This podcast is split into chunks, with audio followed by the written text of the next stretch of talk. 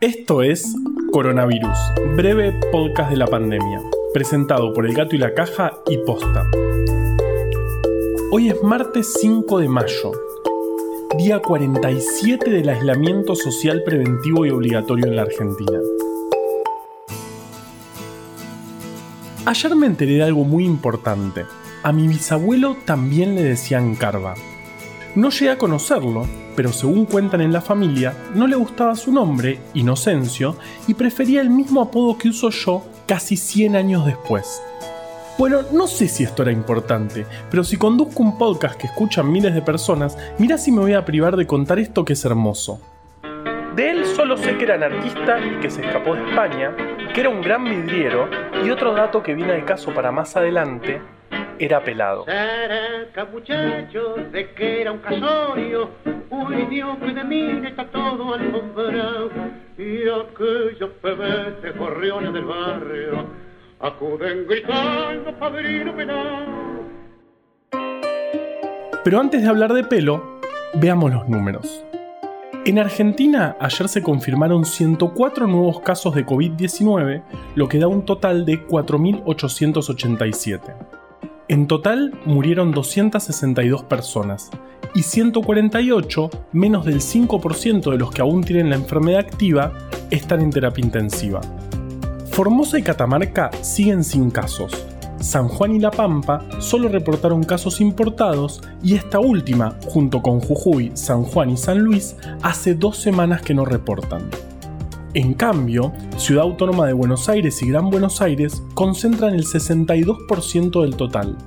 Es probable que estas diferencias tan marcadas en la distribución de casos siga siendo tenida en cuenta la semana que viene cuando entremos en otra etapa del aislamiento. Por ahora hay que seguir esperando y lavándonos las manos. Hoy es el Día Mundial del Lavado de Manos, porque evidentemente hay Día Mundial para todo. El lavado de manos es una de esas medidas que tenemos que implementar para siempre, porque previene varias enfermedades, no solo COVID. Y además no cuesta nada, son solo 30 segundos. Otra novedad importante es que se inició el operativo Detectar en el barrio La Paz de Quilmes y en el barrio 31 de Ciudad Autónoma de Buenos Aires. Se trata de la búsqueda intensiva de casos en el territorio, es decir, buscar personas con síntomas y hacerles diagnóstico para detectar mejor los focos en zonas donde las condiciones de vida son precarias y el riesgo de esparcirse rápidamente es mucho mayor. Vamos con Vale, ahora reportándose desde el armario.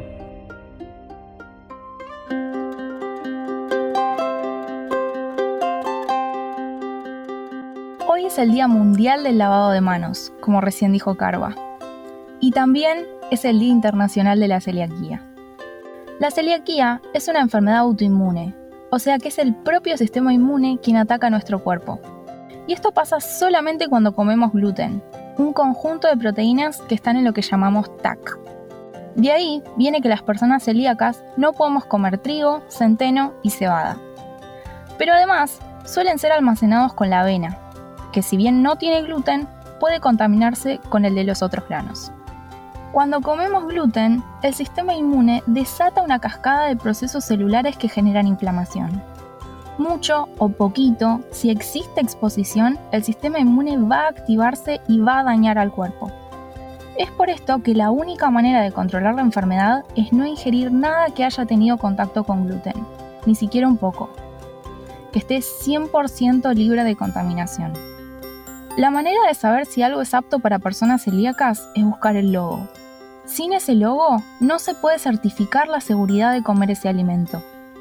Además, los lugares que venden comida en Argentina están obligados a tener un menú celíaco, que no es equivalente a ofrecer una ensalada o algo que no contenga harinas. Se tiene que garantizar que no haya ningún tipo de contaminación con gluten en ninguna parte del proceso de elaboración.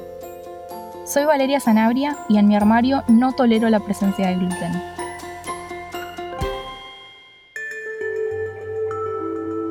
Los piojos son insectos sin alas que se pasan toda la vida sobre su hospedador. Afectan a prácticamente todas las aves y mamíferos, salvo algunas excepciones, como el pangolín, porque, obvio, no tienen de dónde agarrarse. ¿Y por qué nos importan en este podcast? Porque el aislamiento es un gran momento para combatirlos, ya que el mayor foco de contagio son los colegios. Este es el momento para sacárnoslos de encima. Va, ustedes que tienen mucho pelo. Yo ya no tengo ese problema. Soy casi un pangolín, como mi viejo, mi abuelo y mi gran bisabuelo Carva. Pero no vine acá a hablar de alopecia heredada. El punto es que, además, los piojos tienen una historia espectacular. Hace unos 3 millones de años, nuestros ancestros empezaron a migrar, sobre todo hacia lugares cálidos, y la ausencia de pelo empezó a ser beneficiosa para mantener el cuerpo más fresco. La piel con menos pelos suda más y el sudor es probablemente una de las mejores estrategias para mantener fresca la temperatura corporal. Así, nuestros antepasados fueron perdiendo pelo. El tema es que después los humanos ancestrales volvieron a migrar y habitar zonas frías, y como no tenían más pelo, necesitaron usar ropa. Dato de fundamental importancia para más adelante. Por cierto, ropa es una tela cortada y cosida que la humanidad usó durante mucho tiempo hasta hace unos 40 días aproximadamente. Si buscas, seguro encontrarás algún ejemplar dando vueltas por tu casa.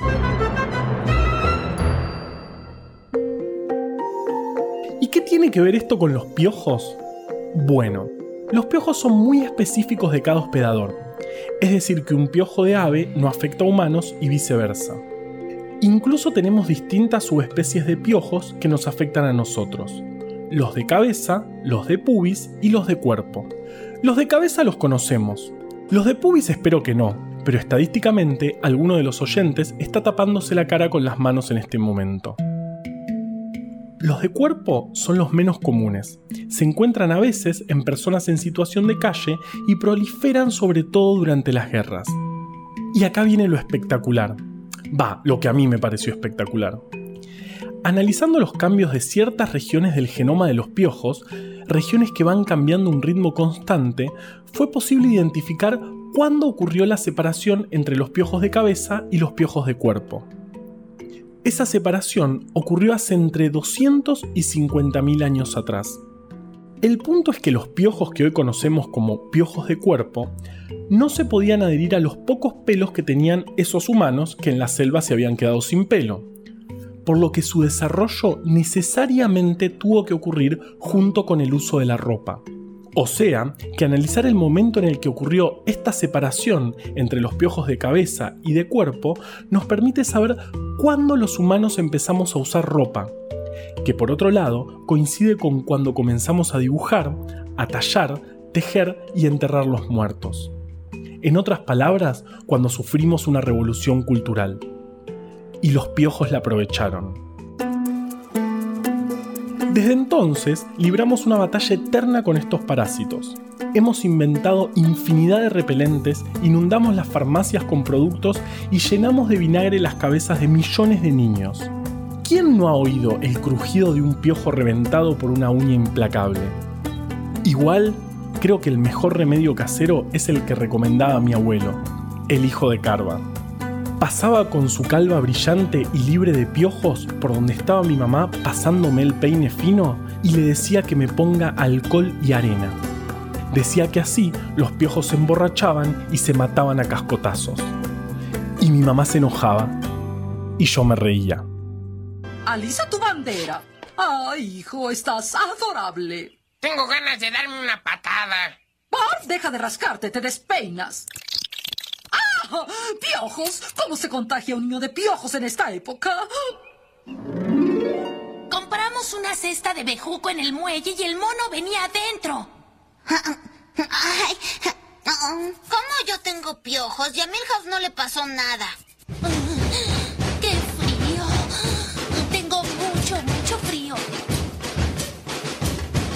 Coronavirus, breve podcast de la pandemia, es una producción original del Gato y la Caja junto a Posta. Si vas a compartir un audio, que sea este. A la desinformación le tenemos que ganar en su cancha. Ayúdanos a que breve podcast llegue a todos lados. Escucha todos los podcasts de Posta en posta.fm. También puedes encontrarlos en Spotify, Apple Podcast y tu app de podcast favorita. En la coordinación general de este podcast estuvo Nahuel Ugacio.